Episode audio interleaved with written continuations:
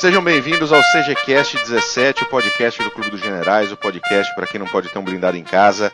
Eu sou Daniel Ibarra e hoje vamos à segunda parte do fronte ocidental da Primeira Guerra Mundial. Vamos falar hoje sobre os anos de 1917 e 1918. Mas antes eu quero mandar um abraço para o ouvinte Márcio Castro, que está sempre nos prestigiando, para a Neo Internet, que é nossa parceira web, e especialmente para a Escola Preparatória de Cadetes do Exército, na pessoa do seu comandante Coronel Marcos, subcomandante Oliveira Moço, Major Helva, Major Gustavo e todos que trabalharam pelo evento de tributo à Força Expedicionária Brasileira, que foi aconteceu no último dia 6 de maio, do qual o Clube dos Generais participou em parceria com o Clube Somnium. Nós fizemos uma competição de jogos de guerra com os alunos da escola foi um evento realmente fantástico, presença de pracinhas brasileiros, tínhamos até um, um, um partigiani italiano, uh, muito material militar, viaturas históricas, foi um evento realmente excelente, uma presença de público muito grande. Uh, conosco sempre ele, Glênio Madruga, nosso Mackensen. Bem-vindo, Mac. Saudações cavalarianas a todos os membros da mesa, a todos os ouvintes.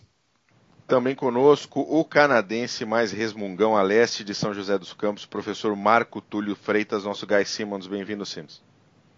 É um prazer, boa noite a todos. Vamos ver o que vai acontecer hoje. Maravilha. Nosso convidado de hoje é mais do que conhecido, esteve com a gente no CGCast passado, falando também sobre fonte ocidental, o professor Sandro Teixeira, nosso James Morris Gavin. Bem-vindo, Jim. Prazer novamente estar aqui falando com vocês. Vamos conversar muito sobre esse frente, essa frente ocidental em 17 e 18. Maravilha. Mac, hoje não vai faltar. Qual é a curiosidade da história militar de hoje? Pois é, no, no CGCast passado faltou, mas foi por uma boa causa, o assunto era longo, né? Bom, a curiosidade de hoje é sobre a família imperial brasileira, senhores. E o que é que isso tem a ver com o fronte oeste da Primeira Guerra Mundial, né? Tudo. O, os filhos da princesa Isabel e de Luiz Felipe Maria Fernando Gastão, o nosso famoso Conde de. Tá certa a pronúncia, Gavin? Tá, tá certa sim. Boa. Eles se criaram na Europa, né, após o, o golpe militar de 1889. Reclamações, contato, arroba clubedosgenerais.org. É, dois desses filhos, Dom Luiz Maria e Dom Antônio Gastão, buscaram seguir o caminho das armas. Como também eles eram parte da nobreza francesa, eles bu buscaram o exército francês para trilharem as suas carreiras, né? E deram com as devidas caras na porta. A solução na época do alistamento foi servir no país governado pelo tio deles, o Império Austro-Húngaro. O caso que o tempo passou e ficou evidente o início de uma ampla guerra. Então nossos jovens pediram desligamento do exército para não entrar em conflitos com a França, né? Que é a, terra que os acolheu. Logo depois do início da guerra, eles novamente buscaram as armas francesas, que, de novo, lhes foram negadas. O passo deles a seguir foi buscar lugar junto ao exército britânico, também por causa de parentesco entre as famílias, e a oportunidade deles foi consolidada. Dom Luís entrou na guerra em 23 de agosto de 14 e a sua participação no norte da França foi de quase um ano. Ele pegou um tipo de reumatismo que o deixou o resto da vida sobre uma cadeira de rodas. O Dom Antônio, por sua vez, se tornou capitão dos Royal Canadian Dragoons, atuando junto a tropas canadenses. Algumas fontes afirmam que ele chegou mesmo a participar de batalhas aéreas na época. Dom Luís faleceu em 1920 em decorrência do reumatismo e Dom Antônio faleceu em 1918 por conta de uma queda de avião nos arredores de Londres logo após o final da guerra. É isso. Que maravilha. Excelente curiosidade. Um pouco da história militar brasileira embrenhada no meio da Primeira Guerra Mundial. Isso, e linkando a família real, que normalmente a, a gente ouve falar da, da, família real brasileira até 1889 e foram para o exílio e ponto, né? E a coisa andou, né? bastante coisa aconteceu na, com, a, com a família real brasileira depois disso. Se for puxar, vem uma coisa atrás da outra. Beleza, a gente ainda vai. É um assunto interessante para se abordar no CGCast também. Falar Com sobre certeza. a família imperial brasileira desde o início até o golpe de 1889. Mas vamos falar perfeito, de perfeito. fronte ocidental, 1917, 1918. 17 foi um ano muito interessante, né? Especialmente uh, pela saída da Rússia do, do, do, teatro de operações. A gente vai falar disso depois no fronte oriental. Também tivemos a entrada dos Estados Unidos, que saíram do seu berço esplêndido para ir para o pau também. E 17 começa a virada da guerra, né? Os, os aliados começam a ter uma iniciativa, a ter uma liderança, a vencer batalhas e ocupar terreno. É isso mesmo, Jim? Veja bem, em 17 a gente está tendo a culminação de um processo que é bem interessante que ocorre em 16, né? 16 é o ano mais sangrento, se a gente for colocar. A gente tem Verdun com 800, 1 milhão de baixas e o Somme também com mais um, um milhão de baixas entre o Império Alemão, a França e a Grã-Bretanha. E aí você tem uma série de soluções que vão ser trabalhadas para quebrar esse impasse. E 17 vai ser um ano disso, tanto do lado alemão quanto do lado aliado. E os aliados ainda vão contar com o recurso da Força Expedicionária Americana, né, que vai começar a chegar em grande número. E essa Força Expedicionária Americana vai trazer um ritmo avassalador de reforço de tropas. Né? Eles vão tocar o solo francês em junho de 17, mas eles já vão chegar com 300 mil homens e a cada mês 300 mil homens. E aí eles vão rapidamente chegar a um milhão em três meses e dois milhões no final do ano. Então é bem curioso isso aí. É, é bem interessante para a gente olhar. É realmente um, um, a hora que eles resolveram efetivamente participar foi uma foi algo extremo até, né? Ainda Sem mais, dúvida. ainda mais a gente está falando de 1914, né? A gente está falando de 1917, início do, do, do século XX. Você transladar um milhão de homens em menos de um ano via o Oceano Atlântico não é fácil. Não, não é. E além de tudo, o peso industrial americano se faz valer. E a gente fala muito disso da Segunda Guerra Mundial, mas isso é importante para a Primeira Guerra Mundial também tanto com munição quanto novas tecnologias e inclusive de alimentação. Uma das coisas que gerou, uma coisa que vai ser muito importante para a gente nesse ano de 17, nos motins do exército francês, são coisas simples. Enquanto você tinha um grande problema de comida no exército francês, o exército americano não tinha esse problema, porque todo mundo chegava com ração de comida e ração reforçada. Os, europeus ficaram assustados quando viram pela primeira vez carne enlatada que chegava com as rações dos soldados americanos. E detalhe que a ração do soldado americano era toda ela padronizada, do soldado ao general. Você não tinha grandes problemas com isso, enquanto no exército francês você tinha, né? Você tinha generais tomando vinho em quartéis generais de mansão e capitães comendo biscoito quebrado junto com biscoito quebrado e pão dormido com as suas tropas nas trincheiras. Isso gerava um grande problema. É, isso, isso trouxe, isso foi um dos, um, veio, é um dos motivos, né? Uma das dos problemas que o exército francês foi ter em 17, onde ele quase parou efetivamente, né?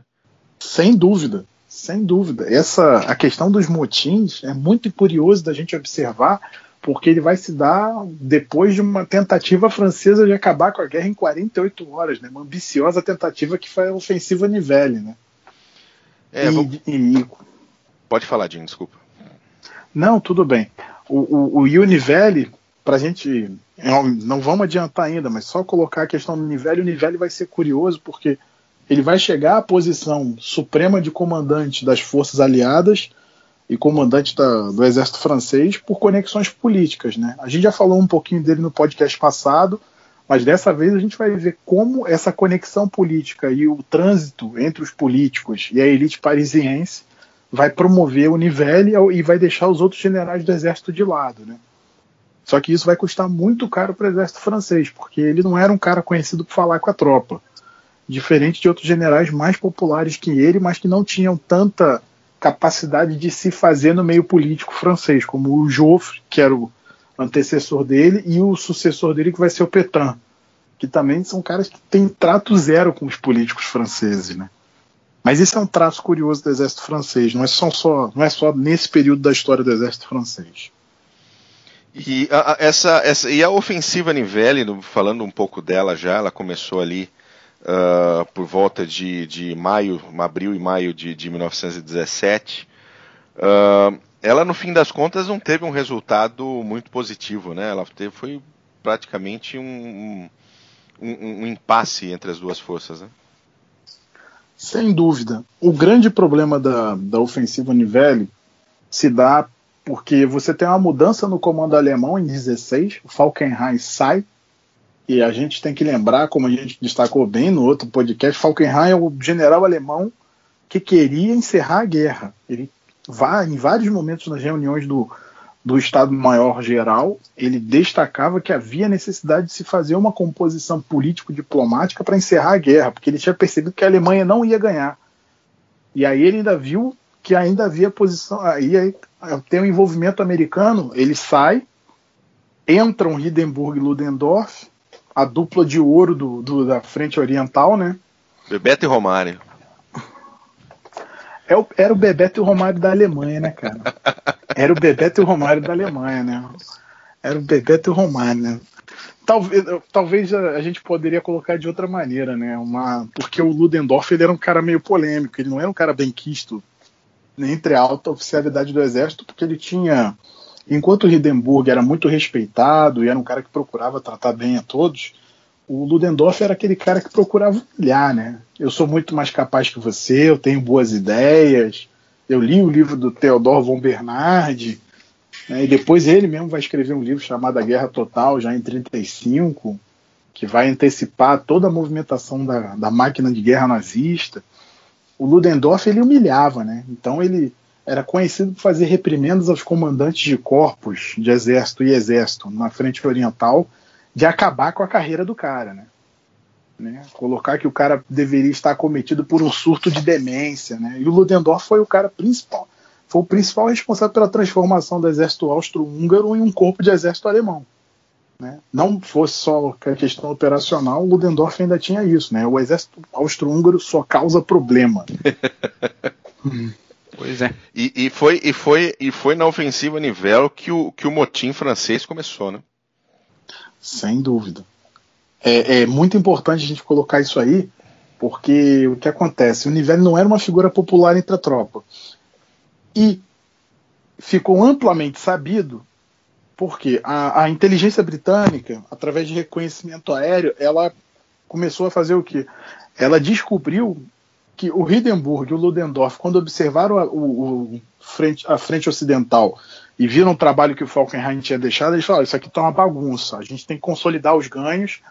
E tanto o Verdun quanto o Somme foram horrorosos para a gente. A gente tem que esperar uma resolução na Rússia e a gente tem que assegurar o que a gente ganhou aqui. Eles recuaram de uma série de salientes que eles tinham e que podiam claramente ser envelopados, especialmente pelos franceses, e asseguraram uma linha que é a linha Hindenburg. Essa linha Hindenburg foi observada a construção pelo reconhecimento aéreo britânico e por informações que da inteligência britânica. Foi passado para o comando aliado e é o que aconteceu. O Nivelle, político, marqueteiro, virou e falou: vou lançar uma ofensiva capaz de destruir o, o, o, os, os alemães e vou acabar com a guerra em 48 horas. Só que entre dezembro de 16 e abril de 17, que é quando ocorre a ofensiva Nivelle, você teve um inverno aí, não foi tão rigoroso, mas teve um grande problema, porque os alemães conseguiram dar um salto tecnológico em aviação e em procedimentos táticos. Os alemães começaram a colocar, eles tiraram várias divisões da frente ocidental e treinaram essas divisões em métodos de Stormtrooper, Stormtrooper. Então era o que? Era tropa de assalto. Eram tropas que iam operar em pequenas frações altamente equipadas, com granadas, fuzis, pistolas e lança-chamas para promover rápidas invasões e rápidas incursões. Essas são Essas as táticas do, do Routier, né? Oscar von Routier. O Routier vai ficar famoso por essas táticas de infiltração, mas não é uma coisa exclusivamente deles. Foi uma coisa desenvolvida pelo Estado-Maior alemão e ele vai ficar mais famoso porque ele é o primeiro a usar isso na Batalha de Riga, se eu não me engano. Que eu acho que é janeiro, fevereiro de 17. E, inclusive, essas táticas de infiltração são utilizadas até transpondo obstáculo aquático, né, transpondo o rio. Aí o, essas táticas de infiltração vão ser decisivas, né? E a construção da linha Hindenburg vai começar a pressionar os altos escalões militares aliados a fazer uma ofensiva. O Nivelle acha que é o momento dele faz ofensiva. Só que o grande problema é ele era um grande defensor de uma tática que, a princípio, nos parece muito boa, que era a ideia da barragem rolante. Né?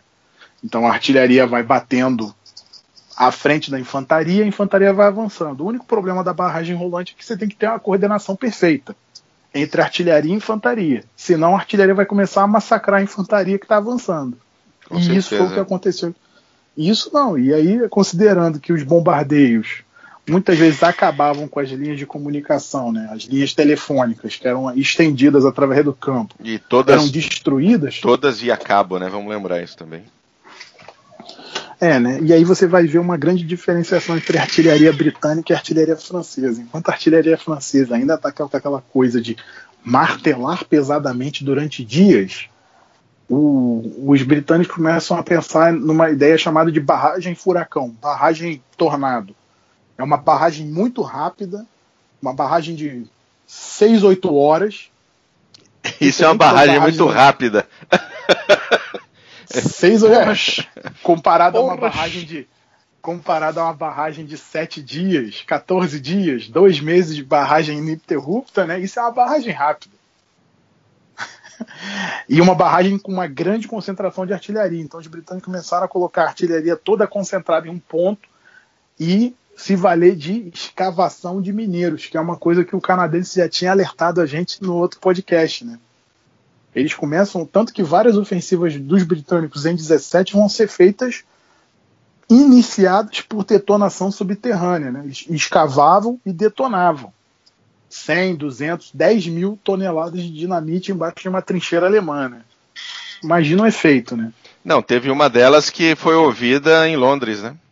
Sim, uma delas é ouvida em Londres. Quando ocorre a detonação, o setor defensivo alemão era uma colina, se torna uma depressão.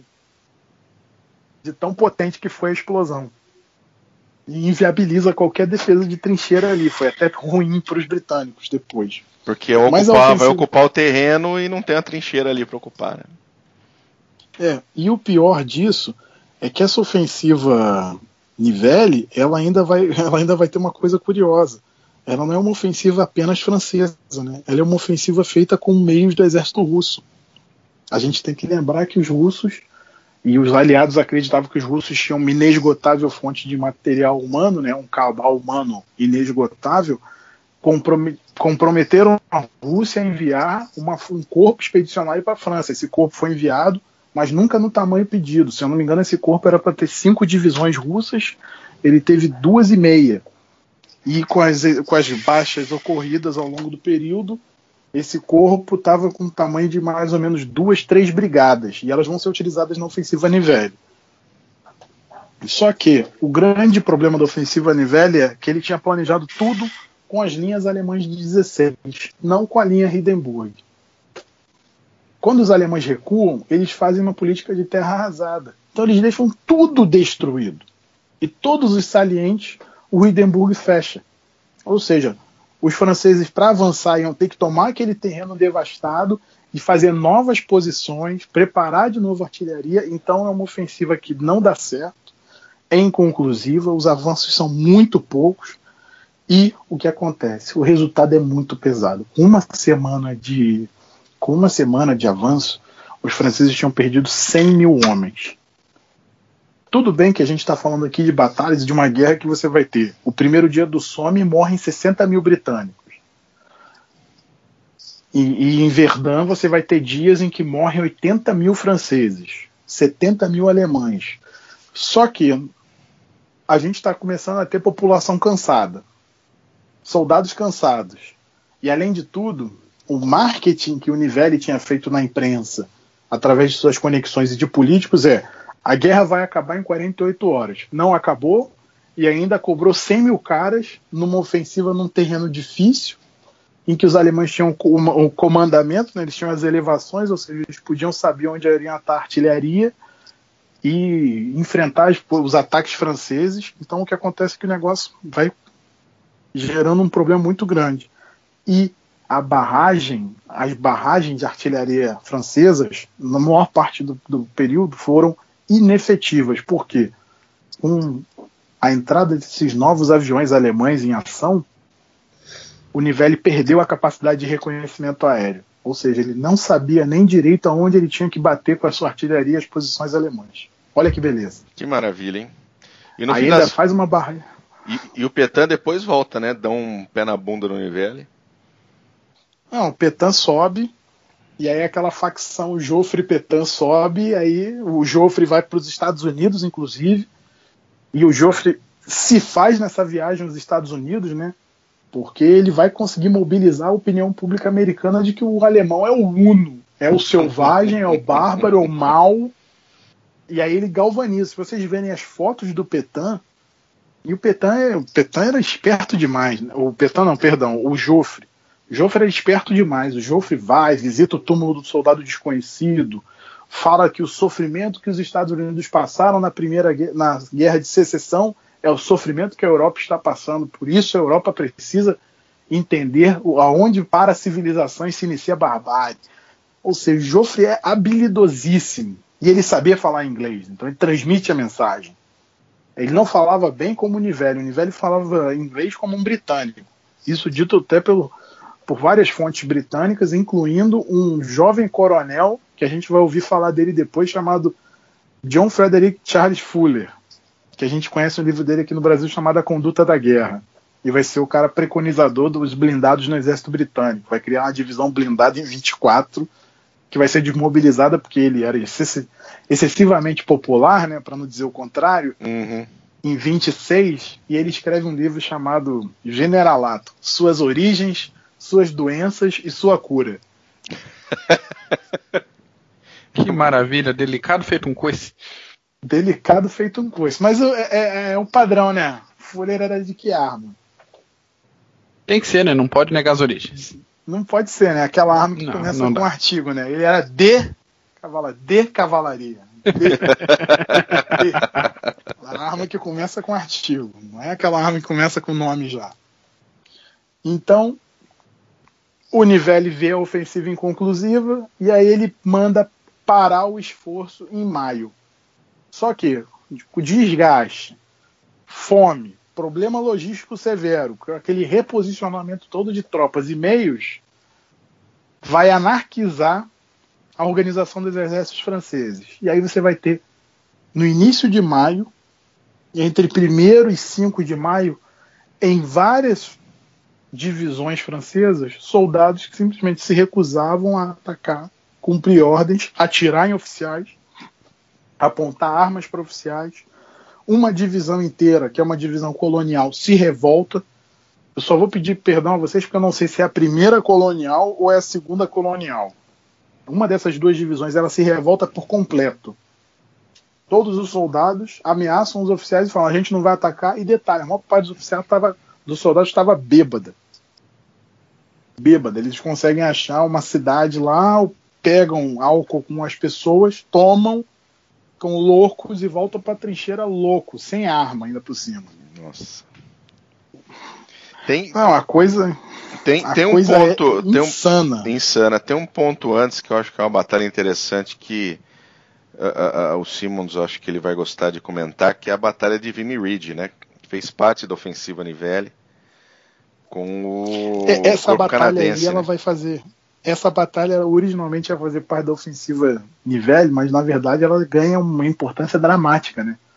Porque com o fracasso da ofensiva Nivelle, a batalha de Arras, na qual o Vimy Reed está tá inserida, tá colocado, está inserida, vai ganhar uma importância gigantesca. Os britânicos vão ter que empurrar o exército alemão e impedir que o exército alemão tenha qualquer ideia de atacar os franceses. Porque você tem divisões inteiras sem armamento, divisões que se amotinam, divisão que o coronel comandante de regimento é sequestrado pelos soldados e só é libertado com a promessa de que os caras vão sair da linha de frente em alguns dias. Os motins são extremamente. Os motins do exército francês são extremamente sérios. Extremamente sérios. A gente está aqui rindo, mas são terríveis. É, é quase. Isso, isso aconteceu depois com o exército alemão, a gente vai falar disso. uh, é, é, quase um, um, é quase uma admissão de derrota, né? Porque você tem um motim dentro se espalhando dentro do teu do teu exército e, e esse é, o, é, um tipo de comportamento que acaba contaminando o restante, você pode ficar absolutamente imobilizado internamente. Né? Sem dúvida. O, o, essa questão do, dos motins Agora, eu vou divergir um pouco de você pelo seguinte: eu acho que não é nem uma confissão de derrota, é uma confissão de esgotamento. Mas várias dessas tropas, quando tem a ameaça de uma ofensiva alemã em fins de 17, que não vai se concretizar, elas rapidamente retornam à forma, inclusive elementos revoltosos. Tanto que isso vai, vai, se valer, vai ser utilizado na defesa desses caras em cortes marciais para livrá-los. E aí o, o, o Petan vai assumir o comando em meados de maio, 15, 20 de maio, o Nivelle é demitido sumariamente, mandado para Paris, e o Petan assume, o Petan disciplinador, linha dura, proíbe, faz uma coisa curiosa, ele proíbe ataques, proíbe quaisquer ataques das forças francesas para consolidar a frente, melhora a alimentação das tropas, que era uma coisa que o Joffre sempre se bateu e sempre brigou com os comandos franceses e os comandos coloca os generais mais próximos da tropa, pressiona isso, pressiona os comandos a ficarem mais junto da tropa, até para poderem ver o que, que as tropas estão passando. E aí tem generais franceses que vão conhecer o que, que é o soldado francês ali. Vão conhecer, ó, esse aqui é o soldado francês prazer, esse cara que você comanda é esse cara que você diz que perde, ele não é só um número. E aí o, o, o Petan vai transformar isso aí o, os franceses, inclusive, vão continuar, os britânicos vão continuar, enquanto os franceses estão nessa reorganização, eles vão continuar em uma série de batalhas, vai ter a Batalha de Messines, e vai ter uma série de coisas, e vai ser curioso, porque enquanto os alemães desenvolvem as tropas de assalto e a questão da aviação, que vai ser vai causar pesadas baixas na aviação francesa e na aviação britânica, na aviação canadense também tem que se deixar claro isso aí. Boa parte do que a gente fala que é aviação britânica tem que se fazer justiça. Era aviação canadense. Muito, você teve muito piloto que é tido como britânico que era piloto canadense na verdade. Era piloto dos domínios. Na verdade, canadense, estava ali. Tanto que durante esse inverno 16-17, quando a, a, a RAF perde muita gente, uma parte desses caras é canadense, um terço desses caras é canadense, se eu não me engano. São 300, 350 pilotos. É um, os canadenses vão, desses aí, 100, 100, 150 são canadenses. É uma perda boçal de pilotos que eles vão ter, porque os alemães vão vir muito melhor. Muito melhores condições. E aí os britânicos vão lançar uma série de operações para isso, né? Inclusive operações aceleradas. Você vai ter e aí os britânicos vão gerar uma coisa curiosa. Diferente dos alemães que têm as tropas de assalto, o britânico vai investir muito numa tradição dele, que é o atirador de elite, o atirador de escola, e no, na figura dos engenheiros de combate. Então você vai ter grandes obras de engenharia de combate feitas pelos britânicos. Escavação para detonar a trincheira alemã, aprimoramento e a figura dos blindados. É quando esses caras a começam figura. a aparecer, muda muda a cara da guerra. Mas deixa eu, deixa eu voltar um pouquinho, falar um pouquinho sobre uh, um, um fato, eu acho um fato interessante de 17, que é a guerra irrestrita submarina. Que os alemães declaram né, ali no iníciozinho de 17, que ajudou, deu aquele empurrãozinho final para os americanos entrarem na guerra. Né? Eu acho que ali os alemães, eles. Né, é, é, o grande problema do que a gente veio falando lá no primeiro podcast, especialmente no início, né? Enquanto que no Estado mal aliado você teve um Estado mal que saiu da dimensão operacional e assumiu a sua dimensão estratégica, no Estado mal alemão você teve. Você tinha generais no início que entendiam o problema estratégico e queriam resolver logo a, a questão, mas não tinham os meios para isso, e aí isso vai reduzindo porque essa guerra restrita é uma. Isso aí não é uma unanimidade no Estado-Maior alemão. Só que é aquilo que. E agora, com essa historiografia nova que está saindo da Primeira Guerra Mundial, o Ludendorff já está sendo chamado de o, o, ditador de fato da Alemanha Imperial. Porque era ele que estava tendo a palavra final um monte, uma série de decisões incluindo Siesta, né? Então Ludendorff vai não, acho que tem que acabar porque o bloqueio britânico é ruim, a gente vai vencer o bloqueio britânico com guerra submarina restrita. Beleza, aí afunda navio brasileiro, navio de quem não tem nada a ver com a história, funda navio americano, ah, os americanos estão ajudando, então pode é alvo militar legítimo. E a coisa gera um problema enorme, né?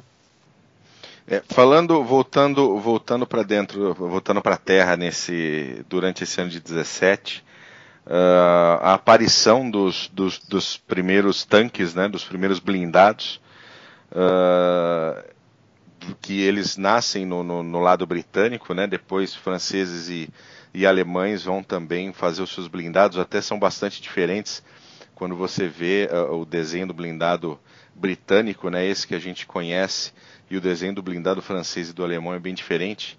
Uh, isso causou um impacto muito grande na linha alemã, né? Sem dúvida isso vai causar um impacto muito grande. Porque eles vão ficar meio surpresos com isso. Né? E a, a, primeira grande aparição dos blindados vai ser em novembro de 17 em Cambrai. Mas antes disso, os britânicos já tinham colocado em algumas ações alguns elementos blindados, né, alguns carros de combate ali para tentar abrir, tentar entender como é que ele ia se comportar no campo de batalha. E o que acontece? Quando você vai colocar nisso, quando você vai perceber isso, você vai ver a, a quando você vai ver a, a, entrada do carro de combate, você, os alemães primeiro vão desprezar, vão achar que aquilo ali não é recurso válido, porque a artilharia alemã vai pôr fora de combate vários deles. Né? Por, usando tiro indireto, ou às vezes até usando tiro direto. Mas o, o que é bem interessante é o que é bem interessante da gente notar nessa questão da entrada em massa dos carros de combate é que quando eles vão entrar em Cambrai de maneira pesada, você vai ter uma coisa muito interessante que é o que acontece. Por que lançar os blindados em Cambrai? Eu vou ter que dar uma recuada. Vamos lá. Tu, você estava dando uma recuada. Por que lançar em Cambrai? A gente tem que lembrar: os britânicos vão ser cobrados um esforço muito grande em 17. Não só porque você já vai ter várias, muitas tropas britânicas na França, você vai ter uma equivalência quase de um para um de britânico com francês no, no campo de batalha, mas porque você vai ter o corpo canadense que é uma das melhores forças, se não a melhor força da Grã-Bretanha na guerra. O corpo canadense era dada, eram dadas as piores missões e eles cumpriam. Então, o corpo canadense era uma força de choque e como tinha essa reputação, acabava servindo de laboratório para algumas ideias né, britânicas. Aí, ah, não, a gente não quer desenvolver aqui, bota no corpo canadense para desenvolver. Né, neles e no corpo da Austrália e Nova Zelândia, o corpo Anzac. O Anzac. E aí o que, que você vai ter?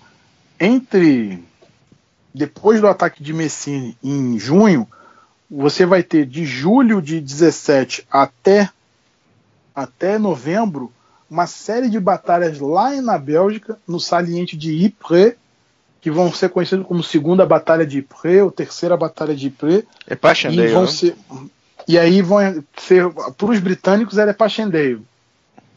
Primeira e segunda batalha de Passchendaele.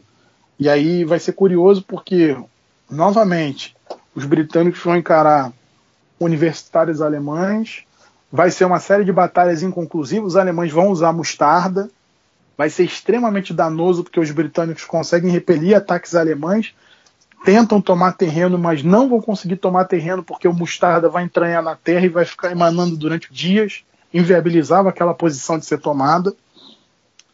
E, e, vai ser terrível, porque os alemães, o que, que os alemães vão fazer? Os alemães vão escalar a produção de guerra industrial, vão forçar os aliados a escalarem a produção industrial de gás para o combate. E aí os britânicos vão tentar responder também usando gases. Só que a coisa não vai adiantar muito. Né? E, o que, e, e essa batalha por, é, vai ser inconclusiva, mas o objetivo britânico era estratégico. Por quê? Capturar bases de submarino alemães que tinham sido feitas em parte da costa belga. Então era muito importante para o, o os alemães, para os alemães serem retirados dessas bases, serem negadas essas bases, que inclusive dificultava o esforço da guerra submarina, especialmente depois que ela foi declarada irrestrita. Mas a questão vai ser muito difícil, vai, a batalha vai se tornar um grande impasse e você vai ter aí mais ou menos 500 mil, 600 mil homens somando os dois lados mortos, sem que você tenha tido uma grande conquista de terreno por parte dos britânicos e especialmente porque você vai ter uma área, você vai ter ali durante boa parte da ofensiva, boa parte dos combates, muita chuva, o que vai atrapalhar demais os esforços, atrapalhar demais. E aí, só, só para dar um. Ah, você termina. Desculpa. Não, é isso mesmo. isso mesmo. Não, eu ia só fazer uma parte na questão do, dos blindados para o ouvinte não. Né, fechar com a concepção tecnológica da época. Assim, início do, do século XX, a própria indústria automotiva estava engatinhando ainda. Né, não estava bem firmada, não tinha desenvolvido alguns elementos básicos que a gente tem hoje. Era um artigo de muito luxo ainda, né? Era um artigo de muito luxo e, e bem experimental até. Então, os primeiros blindados citados agora foram pensados mais para resolver uh, os problemas imediatos de infantaria nas trincheiras, né?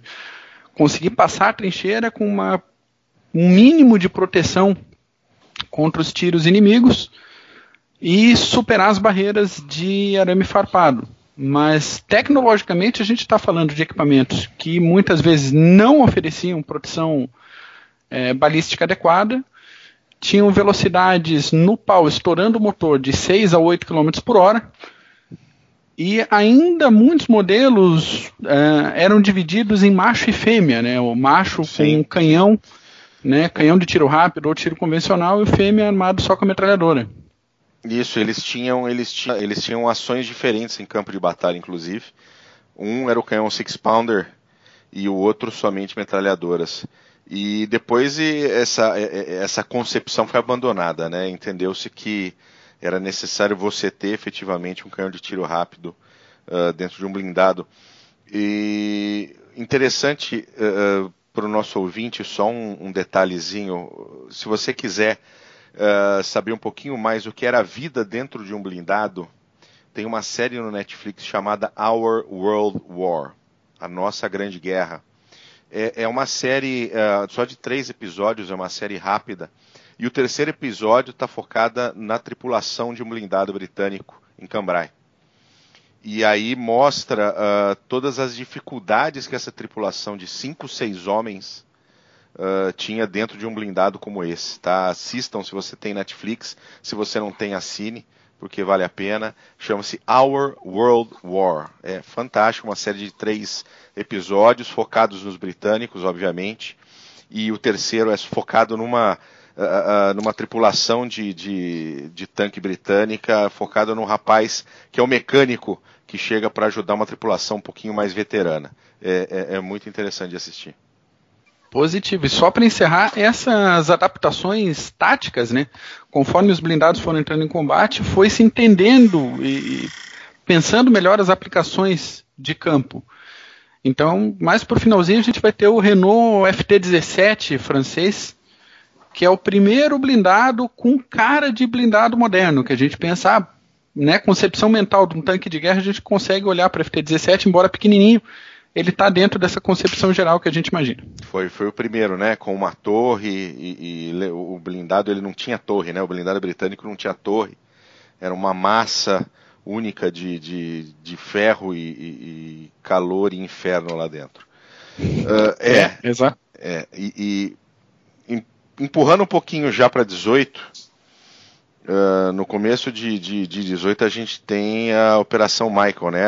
Uma ofensiva militar alemã, uh, numa tentativa também de, de, né, de quebrar as linhas e tentar avançar. Fala um pouquinho disso pra gente, Jim. Eu queria fazer um, um, um interlúdio. Sem dúvida disso. nenhuma, a casa é sua. Por quê? Porque o que acontece é muito importante a gente resgatar uma página muito bonita da nossa história, vocês já fizeram isso em parte, falando dos príncipes do Brasil que foram lutar na, na, na Primeira Guerra Mundial. Mas a gente também tem que falar dos soldados do Brasil, dos soldados e médicos do Brasil que foram lutar. Então, boa, Di. Para falar de Cambrai, a gente tem que falar de Cambrai é novembro. E o governo brasileiro era um governo que tinha sido muito ligado à questão da Primeira Guerra Mundial. Fomos o primeiro país a protestar contra a violação da neutralidade belga. Nossa saída da Liga das Nações no, na década de 20 foi por causa da entrada da Alemanha. Nós protestamos contra isso.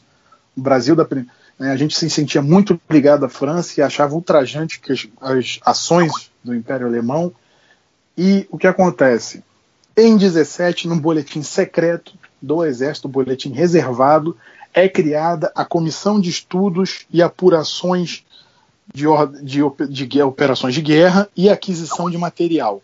Essa missão vai ser uma missão de 24 oficiais, comandados por um general, Napoleão Felipe Axé, que, como jovem tenente, era veterano de Canudos. E saiu de Canudos, participou em dois dias de combate em Canudos, porque ao chegar comandando seu pelotão, levou três tiros de fuzil no peito e sobreviveu por milagre. É milagre mesmo, hein? Pois é. Milagroso. milagre, aí o cara. E aí o que acontece? Esses oficiais, essa comissão de 24 oficiais vai ser enviada à Europa em caráter secreto. Vai haver um debate no Estado-Maior do Exército para por que esses caras vão ser enviados, mas a ideia era enviar uma comissão.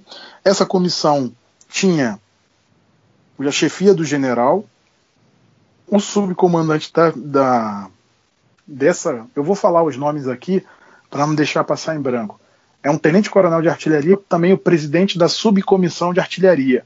Foram enviados oficiais selecionados. Então havia uma subcomissão de infantaria, uma de artilharia, uma de cavalaria, uma de material bélico e intendência, uma de administração.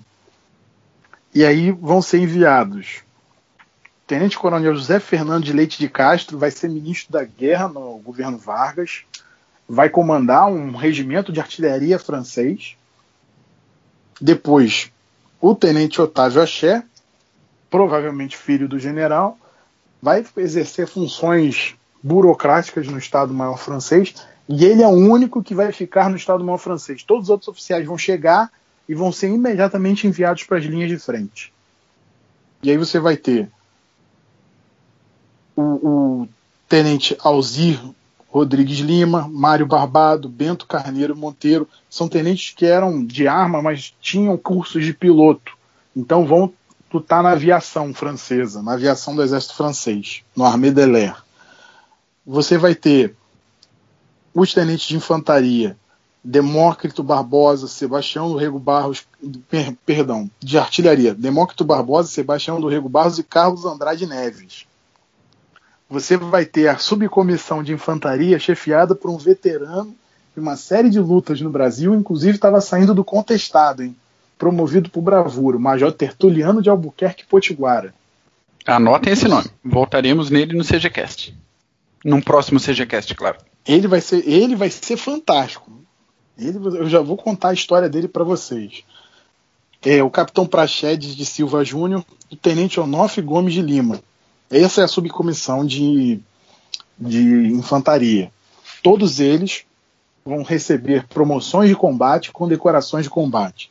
Também o pessoal da cavalaria, o Major Firmino Antônio Borba, Isauro Regueira, José Pessoa Cavalcante de Albuquerque, Cristóvão de Castro Barcelos, todos vão receber condecorações em combate, promoções em combate por bravura. Excelente, Cavalaria ter... Viva Osório. Viva Osório. Né? Você vai ter um tenente de administração que vai ser colocado em linhas de combate para fazer esforço logístico, que é o tenente José Neuri Eubank Câmara, tenente de administração que sai do Rio de Janeiro achando que só vai cuidar de papel e é posto em um, um, um posto de comando francês organizando esforço logístico para a tropa. Só para vocês terem uma ideia. Além disso, a gente ainda vai ter majores e capitães médicos, Rodrigo Bulcão, Cleomene Siqueira Filho, João Afonso de Souza Ferreira, Alarico Damasio, João Florentino Meira, Manuel Esteves de Assis e um tenente Carlos de Rocha Fernandes. Essa subcomissão médica vai estimular o governo brasileiro, em uma das comunicações secretas, a criar uma missão médica do Exército. E aí o Exército vai mandar uma missão médica chefiada por um coronel médico comissionado, professor da Universidade do Brasil aqui. E com, ela vai seguir com 118 homens para fazer um hospital brasileiro na França, o Hôpital Brasilien. Esse hospital existe até hoje em Paris. Deixa eu só pegar aqui o nome da rua que ele está em Paris. Só pedir perdão a vocês aqui rapidamente. Todas essas figuras vão se participar em combate e várias dessas figuras vão se envolver, inclusive, na Segunda Batalha do Marne. José Pessoa, os tenentes de infantaria vão se envolver, extremamente elogiados por seus comandantes. E a missão médica, além de tudo, vai ter uma, um desempenho brilhante na França, porque o Brasil manda um hospital com médicos e com equipamentos. Aí o que, que vai acontecer? Os franceses agradecem o hospital, agradecem os equipamentos, pegam 90% dos médicos e mandam para a linha de frente, para servir em ambulâncias de combate. O know-how que o exército adquire quando esses tenentes vão voltar, todos vivos, é de um tamanho imenso. Então você tinha, em, naquelas revoluções de 20, o exército trabalhando com a fina flor da tecnologia militar da época. Tanto que no combate as colunas que vão seguir dos tenentes, você vai ter comboio de ambulância, hospital de campanha, não devendo nada ao esforço sanitário da Primeira Guerra Mundial. Só para vocês terem uma ideia. Só para vocês verem. É, é, essas figuras, se eu não me engano, o governo brasileiro doou o material militar, material médico militar à Faculdade de Medicina de Paris. Ainda há uma placa lá do Hospital Brasileiro, fica na rua Vaugirard, em Paris. E tem lá uma placa de bronze, uma grande fachada, né, escrita Hospital Brasileiro na França. É, é, claro que a gente fala muito da divisão naval. A divisão naval tem extensa bibliografia, a Marinha sempre soube cuidar muito bem da memória da divisão naval, embora tenha um professor horrível no YouTube que fale da questão da Batalha das Toninhas, uma inverdade mas é muito importante a gente colocar essa nota de rodapé né, diante dos, dos, dos milhões envoltos no conflito. Esses homens foram com a finalidade de preparar uma força expedicionária brasileira para a Primeira Guerra Mundial.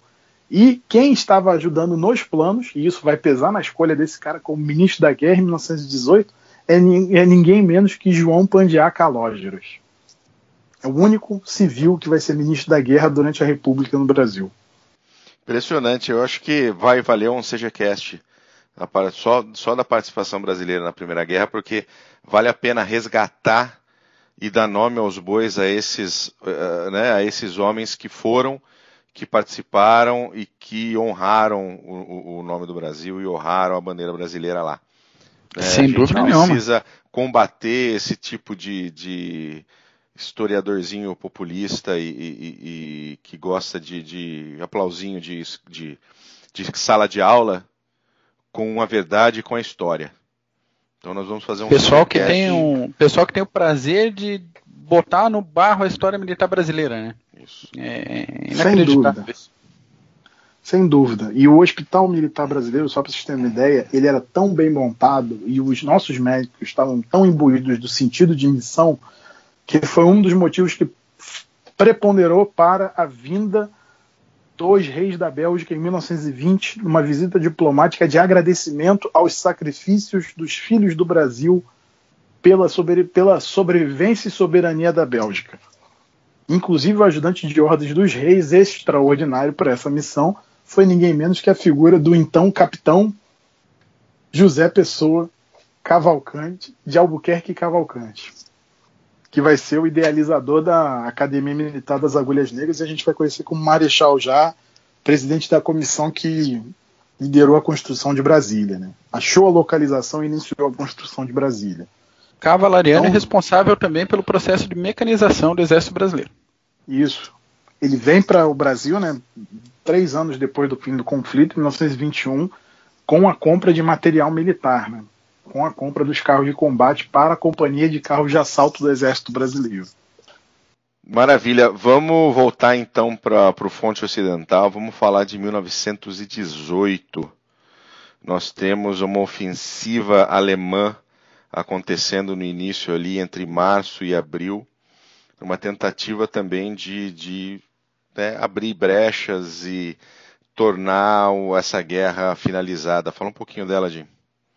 Não, beleza. Aí a gente falou de Cambrai, né, e falou do uso de, de carros de combate. Os britânicos lançam aí 300 e, 310, 330 carros de combate. E aí você tem um grande sucesso no, no início ali, poucas baixas. Os britânicos conquistam um território que eles muito maior do que eles conquistaram em Passchendaele, com 4 mil baixas, enquanto que em Passchendaele eles perderam 250 mil homens. E aí todo mundo fala, pô, é isso aí barragem furacão, blindado, coordenado, os blindados com. Só que os blindados foram postos fora de combate, em sua maioria pela artilharia alemã, já no segundo dia.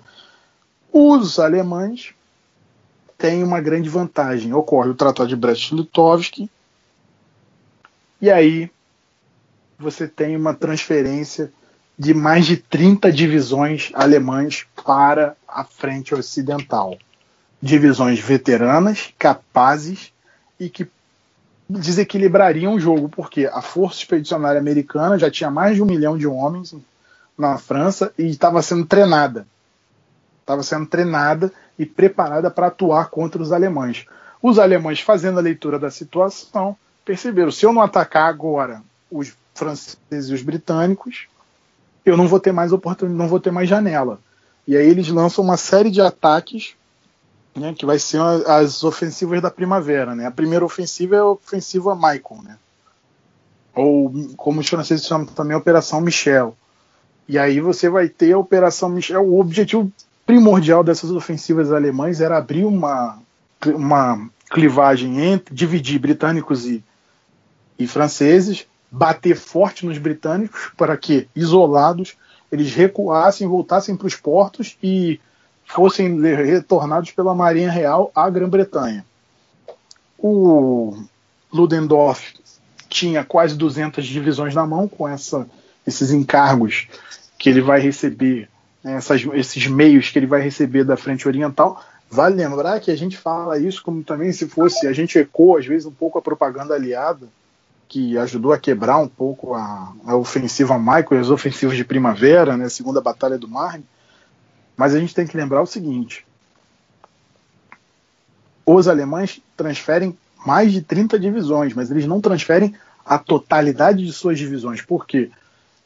Pelo Tratado de Brest-Litovsk, os alemães ocupavam uma grande porção da Rússia. É, vamos só, vamos só, vamos só colocar a questão do tratado bem rapidamente para o nosso ouvinte. O Tratado de Brest-Litovsk é o fim da guerra entre o Império Alemão e o Império Russo tá? no momento em que a Rússia começa a Revolução de Outubro uh, e o pau agora come internamente na Rússia. A Rússia não quer saber de guerra com ninguém, quer resolver seus problemas uh, entre bolcheviques e, e, o, e o czar. Tá? Então o tratado é isso, ou seja, a Alemanha ficou com uma grande porção do Império Russo uh, e pôde mobilizar suas divisões que estavam no Oriente de volta para o Ocidente. Né?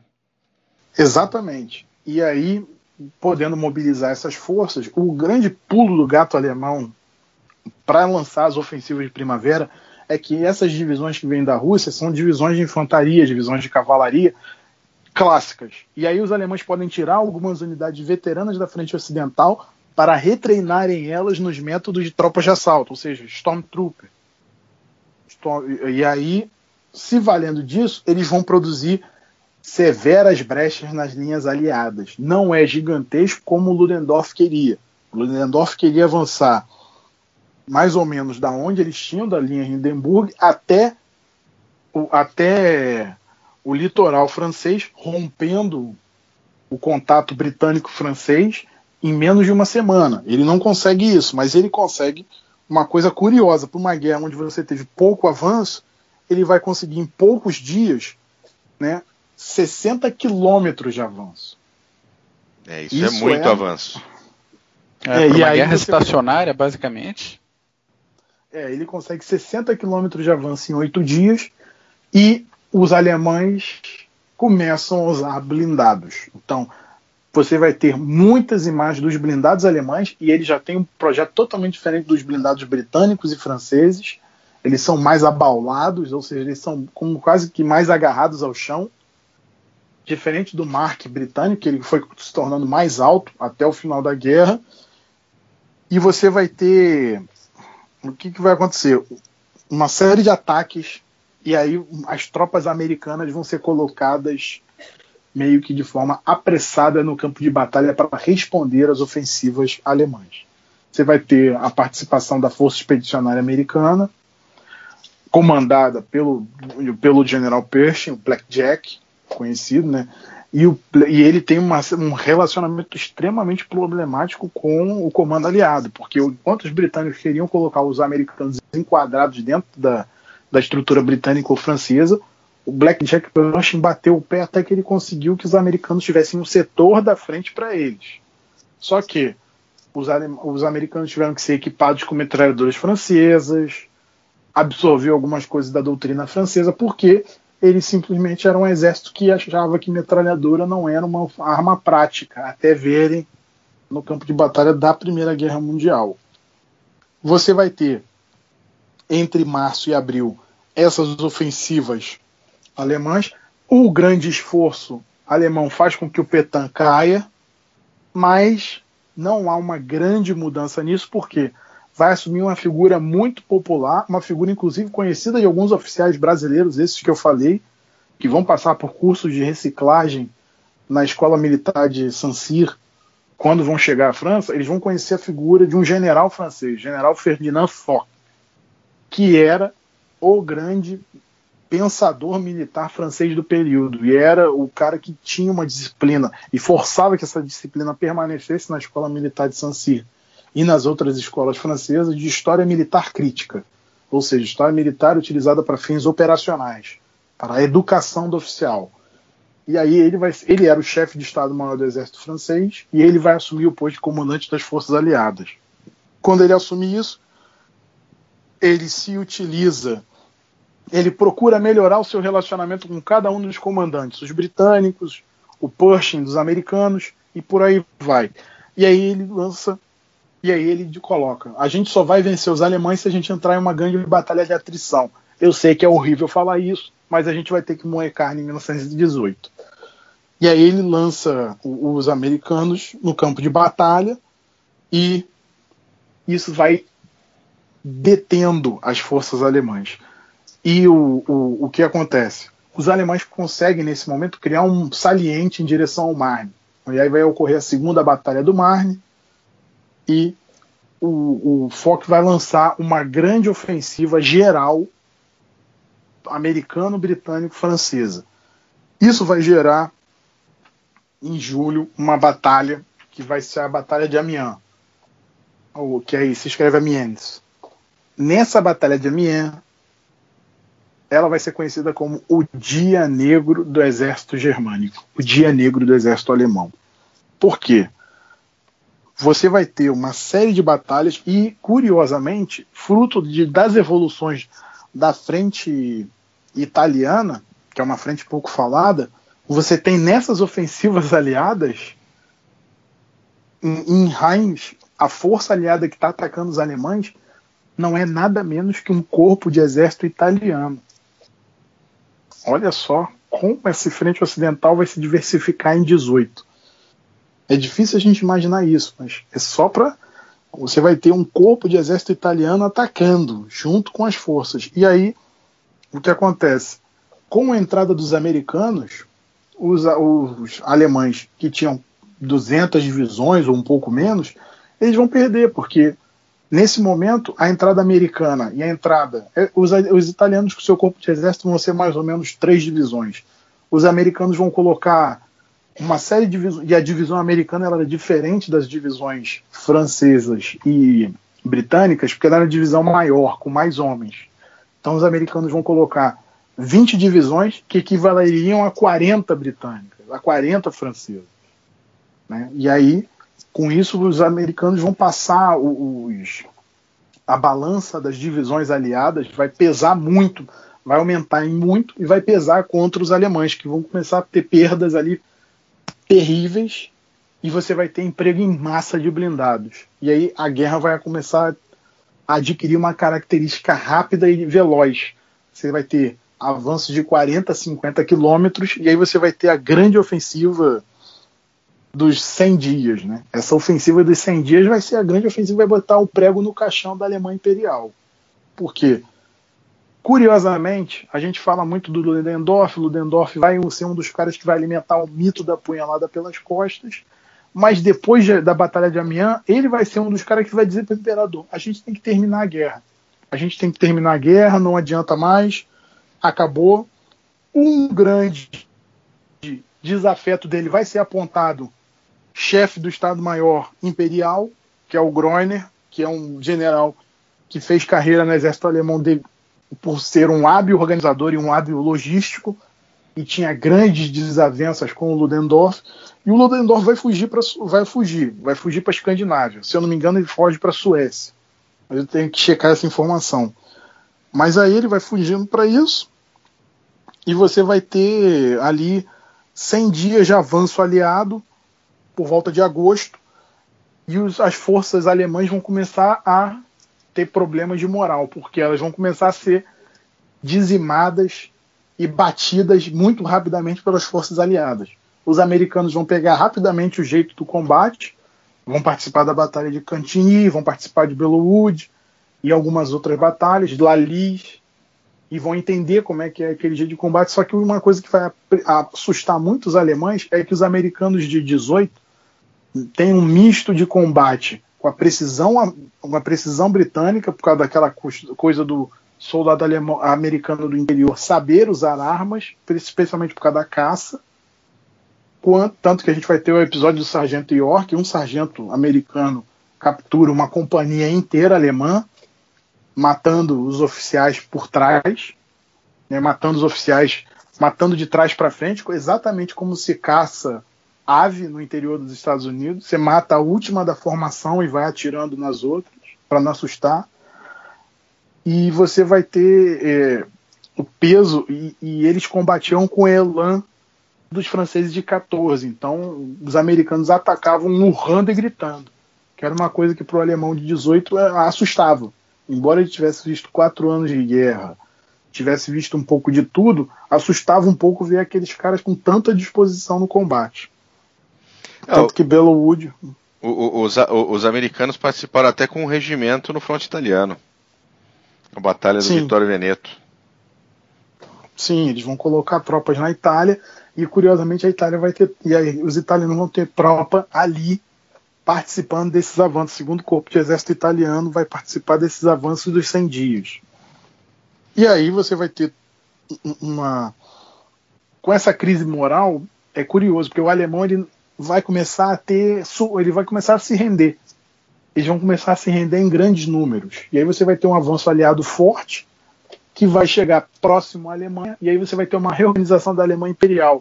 Você vai ter o chanceler recuperando poder, o Ludendorff vai foge para a Escandinávia, o Groner assume o, o, o a chefia do Estado-Maior do Estado-Maior Geral Alemão, do Estado-Maior Imperial, e você vai ter uma série de movimentações políticas na Alemanha que vão criar a social-democracia alemã e vão abolir a monarquia alemã, e isso vai gerar um grande problema. Por quê? O exército vai ter que dar a carta para ver se esse regime é, é, é, ok ou não. E o general Groner vai dizer, vai dar o ok para poder evitar que ocorra na Alemanha uma revolução como ocorreu na, na Rússia. Tanto que a gente vai ver muitos soldados alemães voltando dos campos de batalha da Primeira Guerra Mundial, e a gente vai ter as negociações do armistício, e vai lembrar que ao armistício em novembro de 18, mas as tropas vão permanecer nas trincheiras ainda por algum tempo, por causa das negociações de paz. Vai demorar até a desmobilização. Então, boa parte dos soldados americanos só vai, só vai voltar para os Estados Unidos em fins de 1919. Para o sistema ideia, eles vão ficar mais tempo na Europa em deveres de ocupação e controle, esperando o retorno, do que efetivamente em combate, em alguns casos. E aí com essa com essa como é que a gente pode dizer? Com essa participação é, você vai ter uma série de baixas pesadas né? Os alemães vão perder um milhão e meio de homens, vão ter 3 milhões e meio de feridos, amputados, marcados pela guerra para sempre, enquanto você vai ter pesadíssimo e vai ter, vai ter um legado disso muito forte também na, na França. A França vai ter um número parecido de mortos e feridos. Né? Os Estados Unidos, pelo contrário, vão ter um número muito baixo. Apesar da entrada na guerra tardia, mas entrada de maneira desmensurada e ataques feitos com bravura, eles vão perder pouca gente, vão perder 51 mil homens. 51, 52 mil homens, é menos do que eles perderam no Vietnã. Né? E é quase a mesma coisa que eles perderam na Coreia. Então é, é um número relativamente baixo, em comparação, por exemplo, ao Reino Unido. O Reino Unido vai perder meio milhão de homens, e essa estatística está sendo revisada para o alto, por causa de cruzamento de dados populares, populacionais com registros do exército britânico e registros do que você tem achado hoje em escavações arqueológicas nas zonas de combate. E aí você vai ter mais ou menos um milhão e meio de britânicos mutilados, feridos, marcados para sempre pelo conflito. Isso aí vai ser isso decisivo para a gente ver. É, isso daí. As transformações. Isso daí causa transformações na própria sociedade do, do né, alemã, francesa, britânica, e especialmente nos franceses e britânicos, quando a Alemanha ressurge uh, em 33 com, com a ascensão do nazismo e aquela recuperação do orgulho alemão e franceses e ingleses vendo que aquilo poderia se tornar novamente num novo banho de sangue, uh, tentam até as últimas consequências para que a Segunda Guerra não ocorra, né? Da maneira errada, mas, mas tentam, uh, com, com uma passividade muito grande com relação às ações de Hitler. Mas voltando um pouquinho, um pouquinho agora para esse fim da guerra em 18, uh, o, o, motim da, da, da, da, High Fleet alemã em Kiel uh, gerou uma revolta em toda a força armada alemã e contribuiu diretamente não só para o fim da guerra, mas também para o fim do Império Germânico. É, sem dúvida, ele vai contribuir vai ser muito pesado isso aí, né? Você vai ter.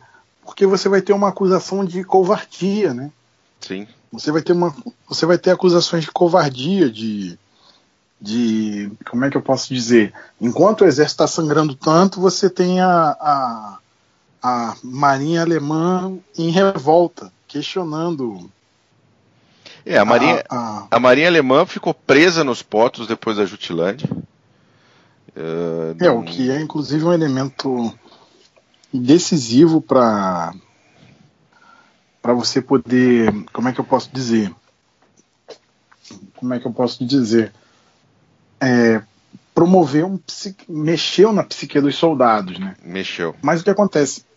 Eu não sei, eu não sei se é, isso seria tão decisivo para o soldado. Eu acho que foi mais decisivo para o plano político alemão. Porque no momento em que a, a, a questão de que o Kaiser recebe a informação, principalmente do Ludendorff, ó, não tem como ganhar a guerra, os aliados estão batendo na gente e começaram a espancar. A Marinha Imperial Alemã estava presa no, no, no terreno desde a Jutilândia você tem uma série de minagens do litoral alemão feito pela Marinha Real Britânica. Sim. Só, só para o nosso ouvinte entender, a Jutilândia foi em 16, tá? São pra, é praticamente um ano e meio até o fim da guerra que a, a, grande frota alemã não sai de Kiel, não sai dos seus portos. Nem de Kiel, nem Mas de você... Wilhelmshaven. Mas o que, que vai acontecer? Uma coisa curiosa que a gente também vê e que a gente fala pouco nesse serviço da Marinha Imperial Alemã é que você tem uma série de, de ações, né, você tem umas pequenas revoltas de alguns marinheiros de embarcações alemães ocorrendo em 16 e 17, né, principalmente dos cruzadores, por causa justamente da inatividade e por causa da, da piora das rações da piora das rações para que a comida chegasse aos soldados do exército. Então você vai ter algumas repressões brutais. Você tem uma revolta em 17 de marinheiros de um cruzador, um ou dois cruzadores alemães que vão tomar o comando do navio e aí eles vão fazer um protesto no porto e aí tropas do exército vão ser utilizadas para combater esses caras e dizer ó executa foram executados marinheiros só que isso acaba não demovendo os marinheiros da, da, da ideia de revoltar-se. E aí o que, que, vai acontecer? Você vai ter uma série de marinheiros muito. É, é, é, você vai ter o peso da, da marinha alemã ali concentrado em Kiel e todos esses navios poderosos da marinha alemã com suas tripulações, com os conselhos secretos. Ó, nós vamos. Nós vemos o que aconteceu lá com os caras, mas nós, nós vamos nos revoltar. E aí o que, que vai acontecer? O, o, ele recebe. Há uma tentativa do, dos navios e de se dar uma ordem para os navios de irem para a. a uma batalha mar, final, né? tentar né? É ir para alto mar, lutar contra a Marinha Britânica. Não, agora a gente vai para uma batalha final, para humilhação, para humilhar a Marinha Britânica, porque a gente tem capacidade. Mas os, os, os marinheiros se revoltam, não vou. São 30 navios que estavam em Kiel, se não me engano, de grande porte, sem contar os de pequeno porte. E desses 30 é um número muito grande. Acho que são quase todos ou todos. Vão ser, os marinheiros vão se revoltar e vão dizer não. E vão sair do navio. Vão sair do navio e vão fazer o seguinte: olha, não vai rolar. Não vai acontecer. Alguns dos. Alguns. Só que havia o conhecimento por parte do oficialato alemão de que ocorreria alguma coisa, então parte de ir para o combate era também para reprimir isso, levando os caras para alto mar, não tem como se revoltar, né? E aí o, o, alguns desses caras são presos, são plotados pelo, pelos comandantes de navio e são presos. Só que isso não impede a revolta. E aí os caras começam a se revoltar em Kiel, começam a tocar o terror e vai ser muito curioso, porque várias figuras políticas vão começar a encontrar com os marinheiros, alguns presos. Vai se encontrar, vai ter encontro. Como esses políticos vão se encontrar com os marinheiros, eles não podem ser molestados pela polícia, eles vão se valer disso. E aí o que, que vai acontecer? Começa a expandir a revolta porque começa a chegar nos ouvidos de várias tripulações de U-boat, dos submarinos. E algumas tripulações de U-boat também vão se também vão se recusar a a continuar a ativo. Né? Não, vão se recusar a participar de operações de combate ou simplesmente a seguir para o mar. Isso vai crescer, crescer, vai ter revoltas. O governador de, o governador de Kiel pede tropas, só que uma coisa curiosa é que essas manifestações de marinheiros não são manifestações violentas, são manifestações de objeção de consciência. Então, diferente da, das revoltas que a gente teve no exército francês em 17, onde você teve oficiais baleados, alguns até mortos por soldados, aqui os oficiais, no máximo, são aprisionados e enviados, liberados logo em seguida. Então, são protestos de objeção de consciência. A gente não está mais aceitando participar do, da guerra porque a gente não está vendo mais utilidade, a gente não está vendo mais ideal para isso. Então nós vamos ficar fora dela, vamos sair dela. E a gente está comendo mal, a gente não quer isso. O que, que vai acontecer? Eles vão começar, o movimento se torna imenso, a cidade vai ser tomada pelos marinheiros vai acontecer bem curioso. E você vai ter que ter o um envio de tropas do exército para resolver isso.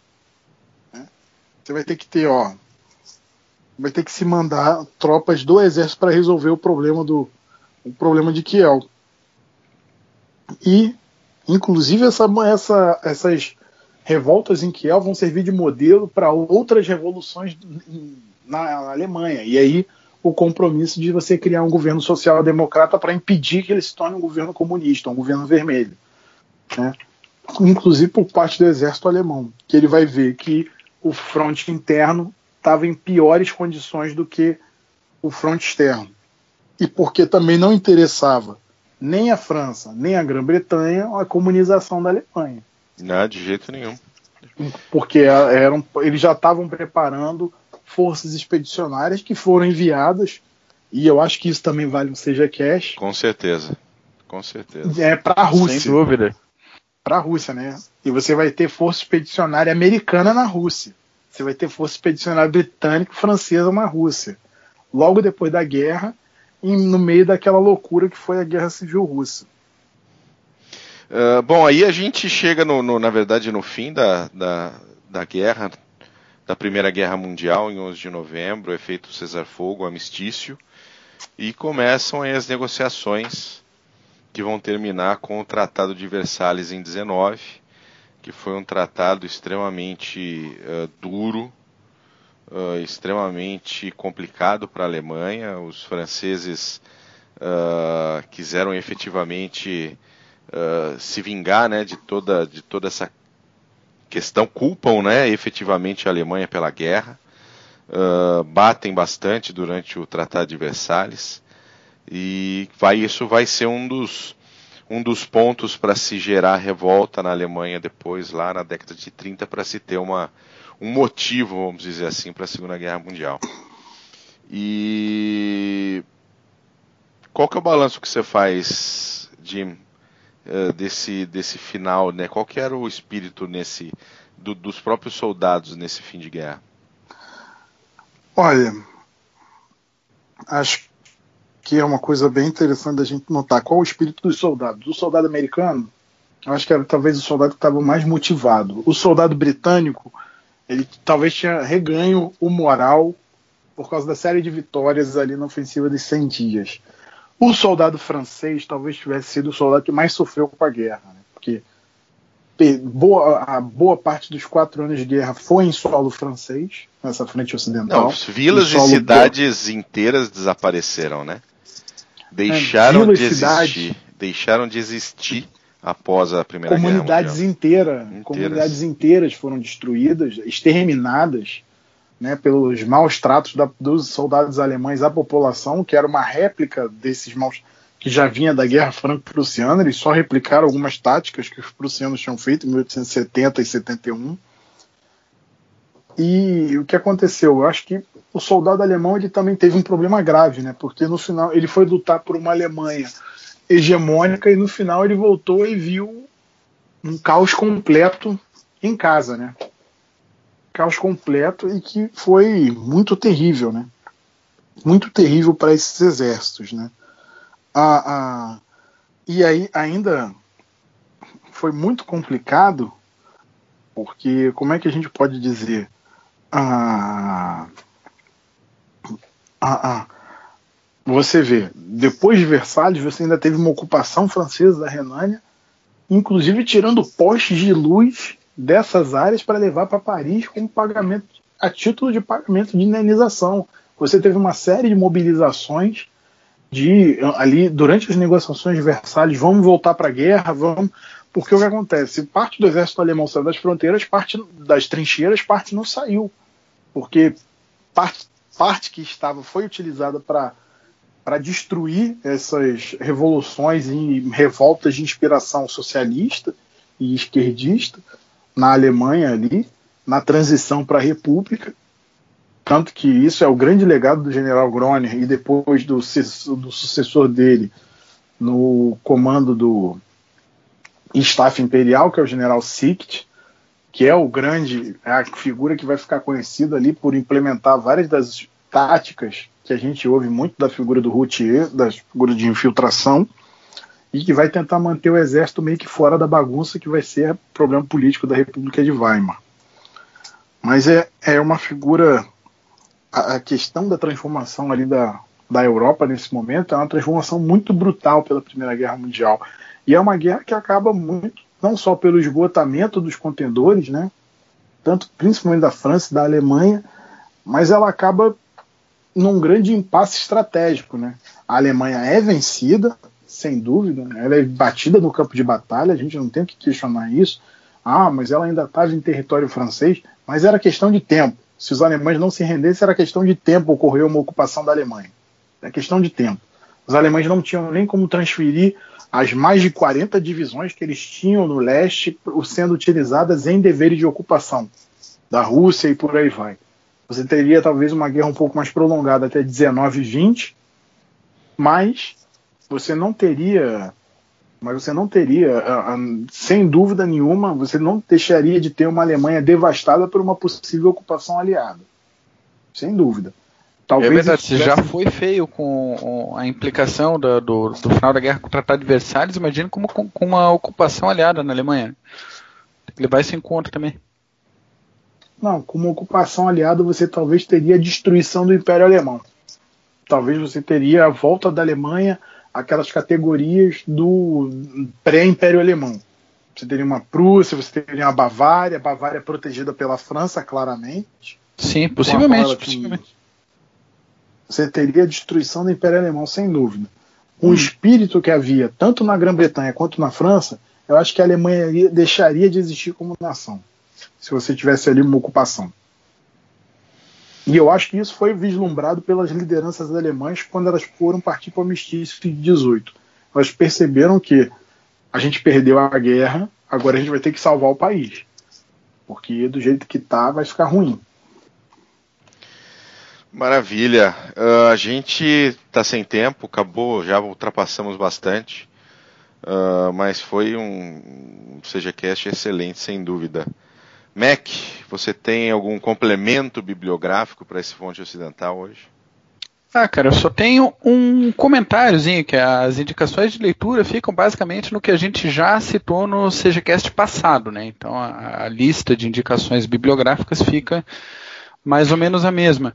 Eu só queria comentar naquilo que o Gavin falou sobre a participação do Exército Brasileiro dois livros, os dois do Celso Castro, um é A Invenção do Exército Brasileiro, que é um livro pequeno, curtinho, mas bem legal, bem interessante como ponto de partida para pesquisas sobre o Exército Brasileiro.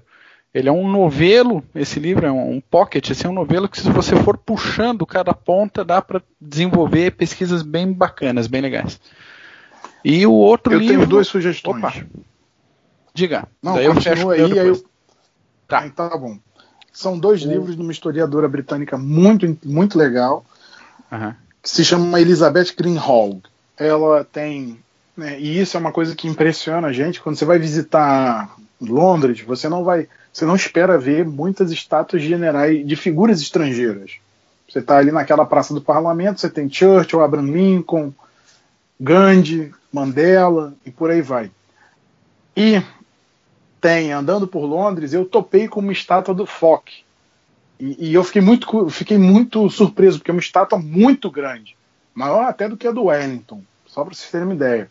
E é um general popular na, na Inglaterra. Ele é uma figura ainda conhecida e até certamente reverenciada. Então, ela tem um livro chamado. É, é um livro de 2011, é o é uma análise de comando, se chama Fock in Command: The Forging of a First World War General. É da Cambridge, é um livro de 2011, um livro bem interessante, porque ela analisa o Fock e, e, e, embora seja focado nele, ela fala dos comandos aliados da Primeira Guerra Mundial e um que ela fala da questão da vitória acidental, né, que aos trancos e barrancos a Grã-Bretanha e a França aprenderam a trabalhar juntas e, a, e a, de uma aliança virou uma coalizão militar com a entrada dos americanos e o envolvimento maior dos italianos. E aí a, o nome do livro se chama Victory Through Coalition: Britain and France During the First World War. São dois livros bem interessantes. Ela é uma escrita fácil, boa de ler. São bem interessantes para a gente entender isso aí. É, as outras sugestões também do primeiro CGCast são excelentes, mas essa aqui é só porque são mais ligadas ao final da guerra. Maravilha. E o, o, segundo livro que eu ia comentar é o Espírito Militar. Também do Celso Castro, foi desenvolvido a partir da primeira pesquisa antropológica feita numa instituição militar brasileira. Se não me falha a memória, esse livro saiu da dissertação de mestrado do Celso Castro. Então, é, a partir é desse, é, desse cotidiano dos cadetes da AMAN, o autor discute processos de socialização, conflito, construção da identidade militar na, na AMAN. É muito, muito bom para quem está é, ouvindo a gente, tem interesse em fazer, de repente, um, um concurso aí para a AMAN, para a ESA, ou para alguém que queira saber um pouco mais do funcionamento mental das identidades militares brasileiras, é um livro que vale a pena ter. Excelente, muito bom. Uh, Mac, suas considerações finais? Faz tempo que a gente não abre para um, um, umas considerações. Fala aí. Eu queria agradecer o Gavin, a participação sensacional nesses dois podcasts. E o clássico, lembrar o ouvinte que nossos podcasts também podem ser encontrados no nosso canal do YouTube e que a gente está disponível em todos os canais online para comunicação e também diretamente pelo nosso e-mail contato arroba clubedosgenerais.org. As indicações bibliográficas, assim como a série que o Bu falou, uh, Our World War, estarão tanto na parte de comentários do YouTube quanto no nosso site do CG na seção de podcasts. Amplexos para todo mundo, vida longa ao CG. Maravilha. Jim, meu amigo, suas considerações finais desses dois CGcasts Fronte Ocidental. Não, é só quebrar um pouquinho alguns dos mitos sobre a primeirona, perceber que cada ano dela foi um ano diferente. Não é, é quebrar o grande mito de que em 1914 os caras pararam em trincheira e ficaram trocando tiro em trincheira até 18. Né? E um pegava, tentava pegar a trincheira do outro. E e não é bem assim, a gente está vendo que é uma guerra muito fluida, apesar da questão pensando um pouco estática né, do, das linhas de trincheira. Né, os, ambos os lados tentaram quebrar o impasse o tempo todo e se valeram disso, mas com vários recursos que nem se tinham dimensão, a gente tem esse pesadíssimo número de baixas e a criação do nosso imaginário popular do que é a guerra até hoje. Né? Quando a gente pensa num campo de guerra, não tem como pensar num campo que não seja aqueles campos da Primeira Guerra Mundial, devastadíssimos, e que em alguns casos parecem a superfície da Lua, né? Tamanho é a força dos bombardeios. É, tem muitas áreas ainda na França que são proibidas, né, a visitação, porque estão completamente contaminadas uh, e possuem ainda muito material militar uh, inerte, né, muita, é muito cartucho que não, que não explodiu, então é bem complicado. Mas os vale tijolos a visita. quentes, né? É, os tijolos quentes. Vale a visita, hein? De qualquer jeito, vale a visita. Então tá bom, gente. Obrigado você, ouvinte, que ficou até agora uh, nos ouvindo. E a próxima atração do CGCast vai ser o fronte oriental da Primeira Guerra Mundial. Falar. É divertido. Excelente. Divertido, divertido. Tá bom? Valeu, gente. Muito obrigado. Um abraço. Tchau. Just purse your lips and whistle. That's the thing. And always look on the bright side of life.